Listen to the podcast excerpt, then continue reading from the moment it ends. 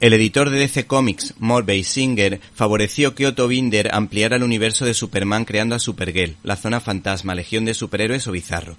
Se deduce que Otto Binder tuvo que ver en la creación del personaje de Brainiac, junto al dibujante Al Plastino, editando su primera obra en 1958. Se trata de un supervillano que es una especie de robot con capacidad para evolucionar que guarda ciertos paralelismos con el supervillano de Marvel Ultron, que fue creado 10 años después, lo que huele a efecto fotocopia, como habrán podido imaginar.